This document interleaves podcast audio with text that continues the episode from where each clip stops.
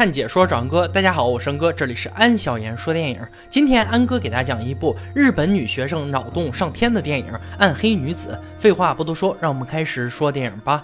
故事开始，小白是一所贵族高中校长的女儿，家境优渥，肤白貌美，受到很多女学生的崇拜。可就是在一个风和日丽的下午，女主小白从楼顶一跃而下，结束了自己的生命。小白生前是文学社社长，这么完美的女神，怎么可能忽然自杀呢？背后有什么不可可告人的秘密吗？一个雷雨大作的夜晚，副社长小百合召集了文学社全体成员，在房间举行了暗锅会，共同缅怀小白。所谓暗锅会，就是在黑暗的环境里品尝食物，在你吃的时候是不会知道你吃进嘴里的到底是什么。当然，如果仅仅是吃暗锅，这个故事就没意思了。他们在吃暗锅的同时，要朗读各自写的小说。之前的例会是不会安排小说主题的，但是在今晚之前，他们心中的小白离的死在了教学楼的花坛里。学校里流出是文学社的人谋杀了小白的传闻，具体落实到的人就是在座的四位：平平、青野、小娜和杏子。例会主持人小百合让在座的四位女孩把小白的死编成小说，说出为什么小白必须死的原因。首先讲故事的是平平，她带来的故事叫做《太阳般的人》。在平平眼里，小白温柔善良，就像一个高高在上的女神，是大家仰慕的对象。平平是个学霸，成绩优异，可家境贫寒。小白的亲近让家境贫寒的平平打破了无法融入贵族学校的现状。小白主动邀请她加入自己主办的文学社，在文学社里，大家会。聚在一起讨论小说里的具体细节，内容大胆到顾问老师都听不下去离开了。看到男老师如此惊慌失措的背影，女学生们都笑得更加张扬了。平平因为家境贫寒，需要打工来补贴家用。事情被小白知道后，小白引荐平平做了自己妹妹的家庭教师。之后，小白支付了一大笔报酬，甚至还把心爱的铃兰发卡送给了他。平平受之有愧，他问小白还有没有他能够帮忙的事情。他说，如果真的想报恩的话。去帮助那些没有被眷顾的人吧。于是平平开始参加照顾老人的志愿活动，想要在精神上离自己的女神更近一点。当平平再去小白家时，看到小白被父亲塞进车里拉去医院的一幕。在此之后，他得知小白因为肺炎住进医院休学了，身体状况一天比一天差。原来小白的父亲有了外遇，他在父亲那里发现了有铃兰香味的学院限定手帕。青野喜欢喷铃兰味的法国香水，所以小三正是文学社这里的青野。他表面乖巧，实则放荡。眼看父亲竟然和自己的同学出轨，小白日日痛苦不堪。不久后，小白意外身亡。跳楼时手中握着一束铃兰花，或许这束花象征的正是凶手是青野。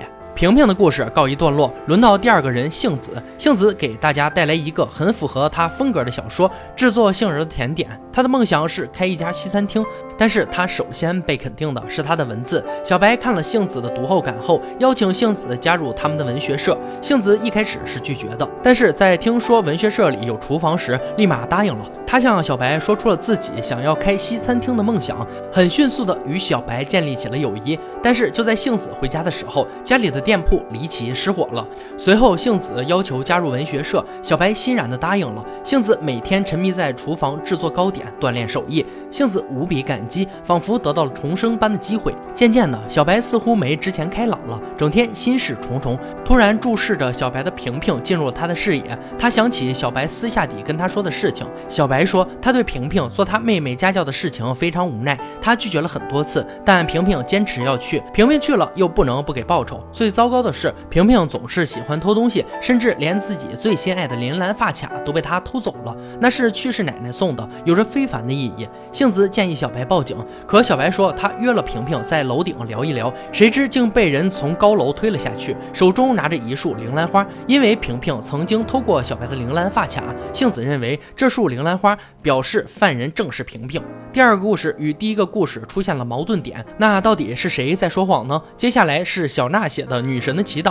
小白旅游时认识了小娜，那时候的小白寄宿在小娜家里，两人一见如故。小娜和小白成了朋友，神圣又闪耀的小白在小娜眼里就像是女神一样。小白送了小娜一个玩偶，寄托思念之情。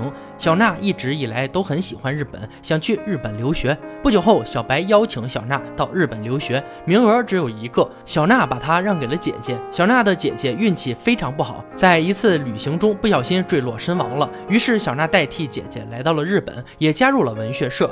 小白告诉小娜，毕业后就会解散文学社，把社员聚会的屋子捐出去做慈善。社员们都没有什么意见，唯独杏子对此有些意见。她希望能一直在这里做甜点，怎么能容忍屋子被捐出去呢？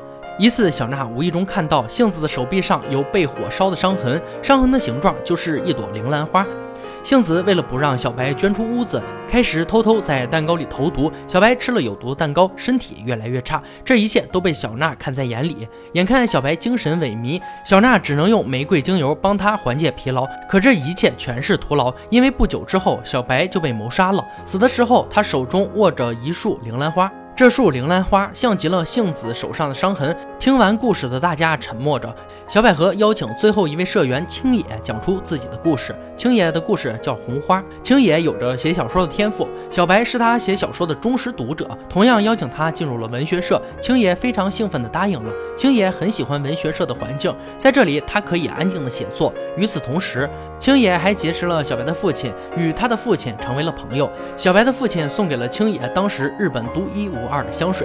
小白告诉青野，他坚持要把青野的处女作翻译过来，在其他国家出版。青野有点失落，因为他更想开始下一部小说。除了这件事情，另外一件事情他很在意，那就是神出鬼没的小娜。小娜来到这里，打破了他的宁静。他走路悄无声息，经常神出鬼没，让青野无法专心写作。小娜妖艳小巧的脸庞，也让人联想到小说里的吸血鬼。小娜经常在天台边种植铃兰花。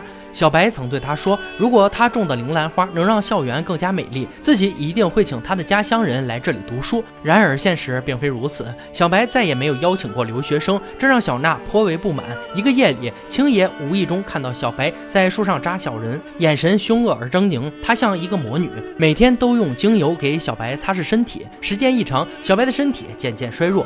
一次在走廊上，小白晕倒了，脖子上留着两个鲜红的牙印。青野见了，认为小娜。肯定是妖魔鬼怪无疑。果然，小白被杀时手中握着一束铃兰花，定然是象征着凶手小娜那个种植铃兰花的邪恶少女。至此，回忆结束。杀死小白的凶手到底是谁呢？青野怀疑小娜，小娜怀疑杏子，杏子怀疑平平，平平又怀疑青野。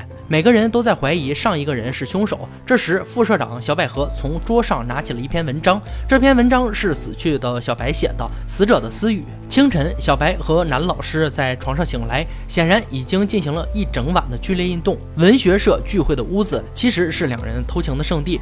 日子如此滋润，可小白仍觉得缺点什么。自己既然是女主角，那么自然就需要一些配角。他首先找到平平，家境贫寒的平平，为了有钱上学。平时表面在养老院做义工，实际上和老人躲在男厕所做不可描述的事，帮老人解决生理问题后，又能拿到一笔钱。不仅是平平，其他三人也各有猫腻。杏子想要继承家里的蛋糕店，可长辈重男轻女，他一怒之下干脆放火烧了蛋糕店。这一幕也被小白看在眼里。小娜为了能来日本留学，亲手杀死了姐姐。青野看似有写作天赋，实则作品都是抄袭。所有人的把柄都抓在了小白手里，大家虽然窝着气，却也不敢发作，只能乖乖当小白的陪衬。不久后，小白怀孕，四人发现后决定抓住机会，搜集小白和男老师乱搞的证据，告诉了小白的校长父亲。父亲开除了男老师，强行命令小白打胎。小白失去了一切，他恨逼迫他打胎的父亲，也恨四个出卖他的跟班。天台上，他当着四个人的面从楼顶一跃而下。让四人为他的行为永远愧疚后悔。可是故事到这里还没有结束。从楼顶跳下落地的小白忽然睁开了眼睛，他竟然没死。原来这一切都是小白和副社长小百合计划好的。小白表面诈死，只是为了让四人感到愧疚，同时也让逼迫自己打胎的父亲后悔。以上就是小白文章里的陈述。小白没死，他躲在暗地观察事情的走向。还组织了这次暗锅会，锅里放了铃兰花，铃兰的剧毒会让所有人中毒而亡。原来这才是小白最终的报复，他要眼睁睁地看着四个背叛者死在自己面前。黑夜里，雷声大作，阵阵闪电中，四人吓软了腿。难道今晚真的要死在这里吗？忽然，读着文章的小百合哈哈大笑：“锅里也没有放毒，瞧你们那个怂样！”放下了小白的文章，小百合开始说出自己的故事。当小百合第一次接触小白时，就看出他温柔表面下的暗黑心肠，这不折不扣的坏人气质，让小百合决心追随小白。他配合小白演完了这场假死复活的好戏，如此暗黑的戏码，充满淋漓尽致的快感。可复仇大戏正到高潮，小白忽然收手不干了，他要和男老师私奔，过幸福的小日子。小白的洗白让小百合难以接受。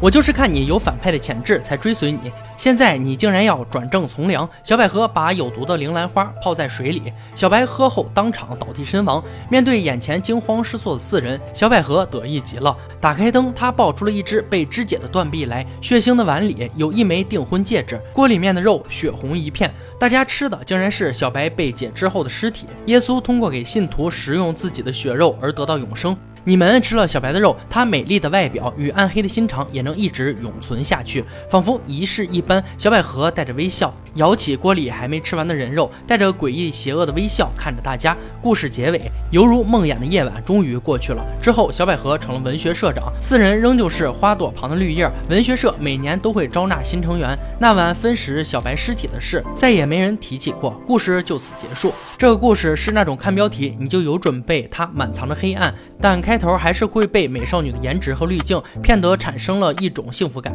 然后剧情越看越不对。通过每个人朗读自己写的小说，一个个看似清纯无辜的故事，从合理到不合理的腐败，观众慢慢嗅到一丝事情远没有那么简单的味道。小白美丽皮囊下所涌动的恶趣味，可能会让人给他贴上恶人的标签，但他其实从来没有选错人。四个配角没有一个人是无罪的，在他们心中，小白大概就是那根毒刺。使他们内心源泉不断涌出的黑色毒液。可是，这样的小白在四个配角的故事中却被刻画成最纯洁、善良，犹如圣母般的存在，成为了最无辜的受害者。整个故事都穿插着背叛与谎言，从配角通过小说相互栽赃，再到小白假死。最后，小百合杀死了小白，整个故事环环相扣，很有趣。但是画面感和演技有些太明显了，给人留下的印象大多是反而没有那种毛骨悚然的感觉。很经典的日系电影，高中生自我意识过剩，这点倒表达的很全面。好了，今天解说就到这里吧。喜欢安哥解说，别忘了关注我哦。看解说找安哥，我是安哥，欢迎大家订阅我的频道，每天都有精彩视频解说更新哦。我们下期再见。